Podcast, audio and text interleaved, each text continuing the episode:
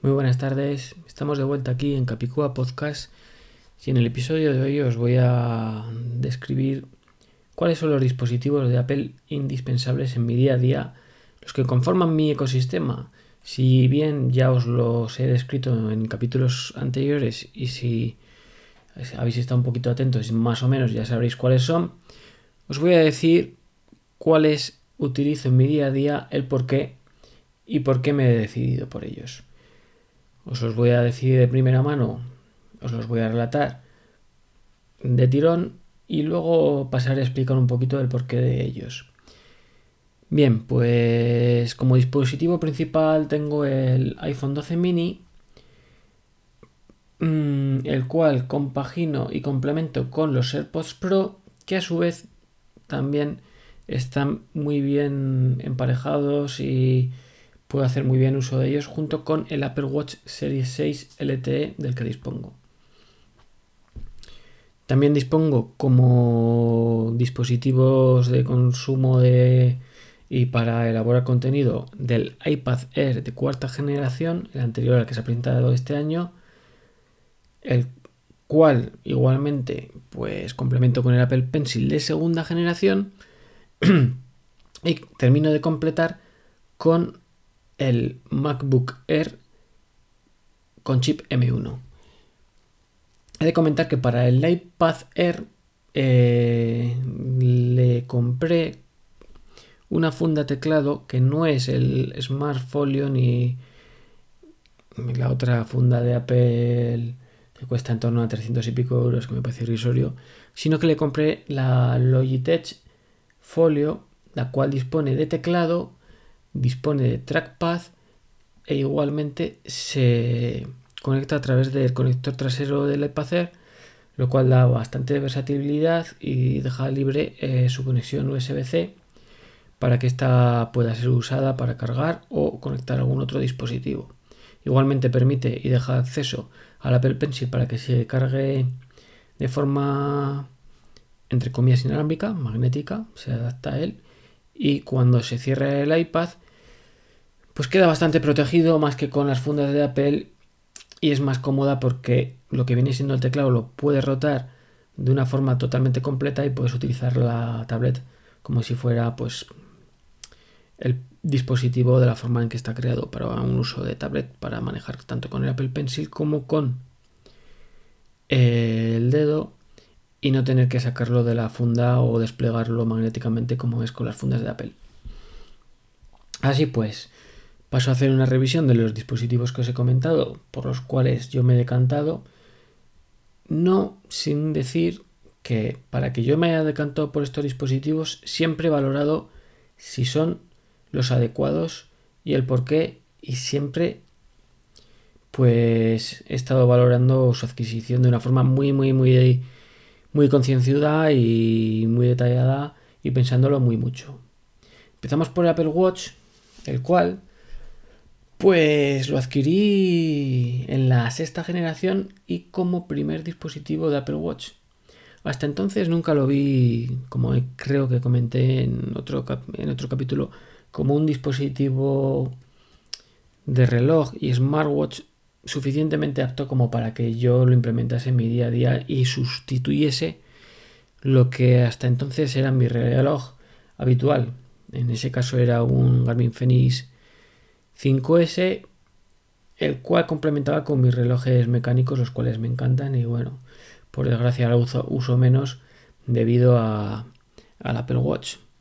Este Apple Watch pues lo uso pues para monitorizar mi día a día sobre todo, monitorizar mi sueño y como complemento de sustitutivo al iPhone cuando quiero dejar a este en casa y sentirme más desprendido y estar más libre del mismo como ya he comentado en algún otro capítulo, pues salgo con mi Apple Watch mientras paseo el perro y lo tengo conectado a mis AirPods Pro para escuchar podcast, música eh, y monitorizar mis ejercicios. La verdad que el poder ir sin ningún otro dispositivo que no sea el reloj te da mucha libertad y una sensación de comodidad mucho mejor que estar atado a llevar siempre el iPhone. Y es por eso que me decidí porque tuviese conexión o sea, inalámbrica, perdón, no, que tuviese conexión móvil, por lo cual pago 5 euros más al mes con mi operador, o dos, del cual no tengo queja, la verdad que lo implementa bastante bien y es bastante cómodo. Y bueno, este es uno de mis dispositivos que también he de decir que induce a que, como comenté en un podcast, mm, la vida gire a veces un poco en torno a él y no tanto él en torno a mí. Cosa que intento variar, pero bueno, de momento ahí está.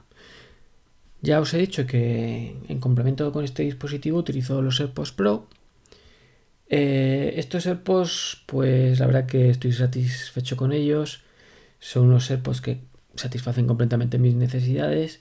No son tan cómodos como los AirPods de primera generación de los que provengo, pero sí que pues se favorece otras capacidades que tienen como la cancelación de ruido y que son bastante más estéticos, eh, no son tan cómodos como he comentado antes.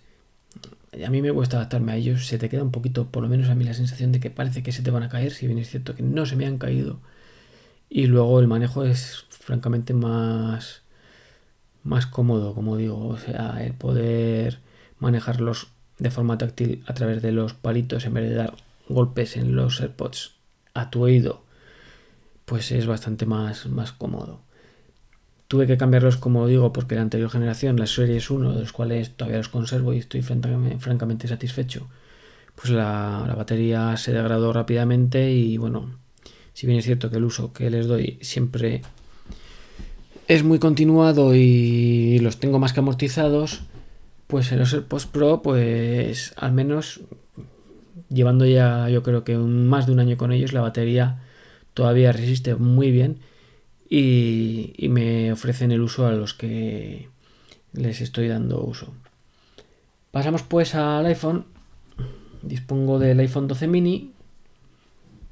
Y este iPhone lo tengo desde hace un año, año y pico, desde casi, bueno, no sé desde si desde que salió un poquito más tarde, me costó decidirme por él mismo.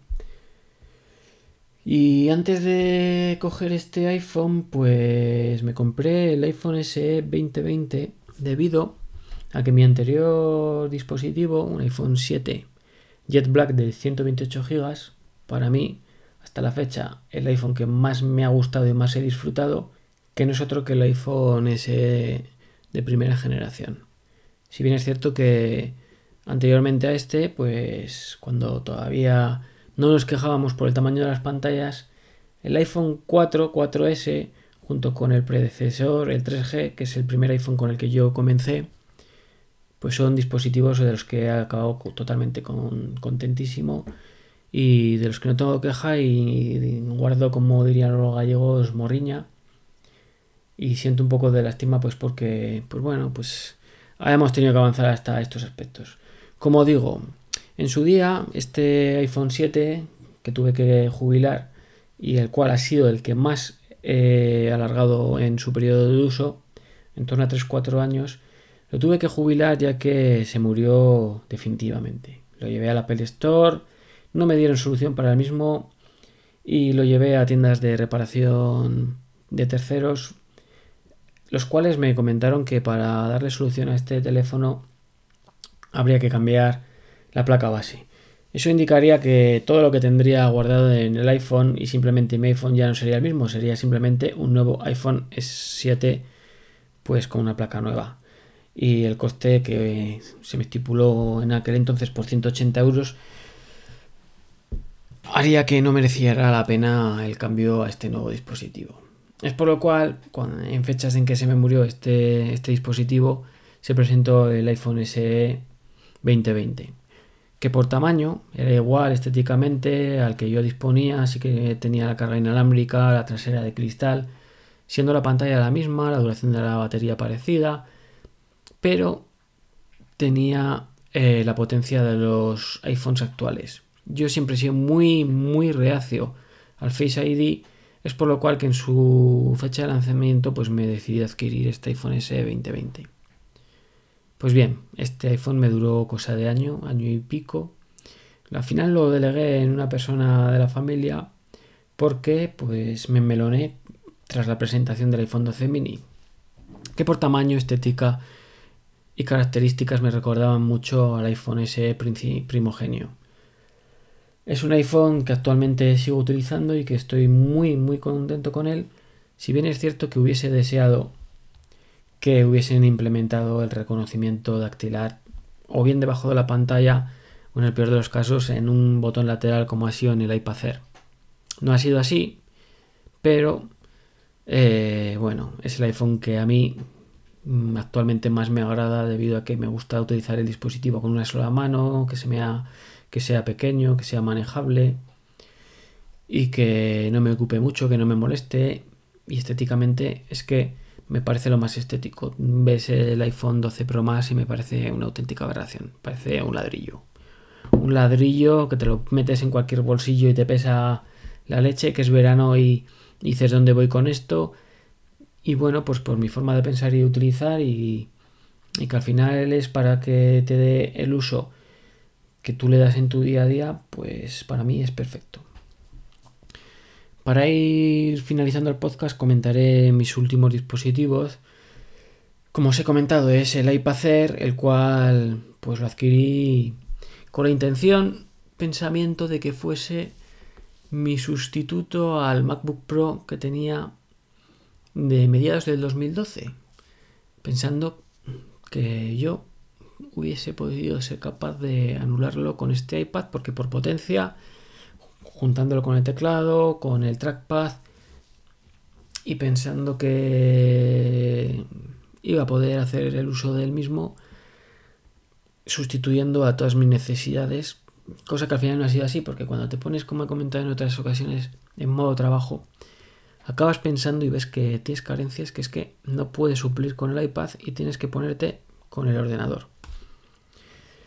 Así que bueno, mientras mm, se presentaron los nuevos Mac, pues seguí utilizando el MacBook Pro de mediados de 2012, el cual lo cogí de segunda mano sustituyendo a un MacBook Air de 11 pulgadas, el cual fue de mis Macs seguramente el que más he alargado durante todos estos años.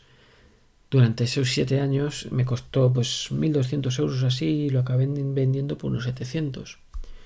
Principalmente porque ya se me hacía pequeña un poco la pantalla, el disco duro al ser SSD sí que notaba que ya iba más lento. Y con, pues nuevo, las nuevas actualizaciones se dejaron de, dar soporte oficial de forma oficial. Si bien es cierto que siempre se han podido implementar de forma extraoficial, como actualmente pues sigo pudiendo hacer con mi MacBook Pro de 2012, el cual no es el que forma actualmente eh, parte de mi ecosistema. Pero bien, como digo, eh, este iPad Air de cuarta generación lo compré, estoy muy satisfecho con él, pero el uso final que le doy al final es de consumo de contenido o de, bueno, de gestionar mis, mis correos, pues tener cosas organizadas, de gestionar mi nube de iCloud, de organización un poco de, de, de mi día a día y, otros usos mínimos como por ejemplo el que le doy al Apple Pencil, que ciertamente te dejas embaucar por, por estos creadores de contenidos que te dicen que al Apple, Pencil le dan un uso increíble. Y luego lo tienes, lo utilizas y yo por lo menos en mi caso, aun esforzándome en querer utilizarlo, no lo llego a rentabilizar como realmente quisiera. Siempre albergo esa esperanza, la mantengo ahí, pero ciertamente el uso que le doy al Apple Pencil para el coste que tiene realmente el producto es totalmente residual. Bien, así que para terminar eh, os comentaré mi última adquisición que fue el MacBook Air M1. Pues bien, si vienen con el MacBook Pro de 2012 eh, actualizándolo a un disco duro SSD, poniéndole 16 GB de RAM, eh, extrayéndole el lector de CDs y poniéndole un disco duro de un tera de HHD a forma de copia de seguridad, pues se me hacía un poco tosco. La pantalla, acostumbrado ya a pantallas retina, se me hacía un poco durita de ver.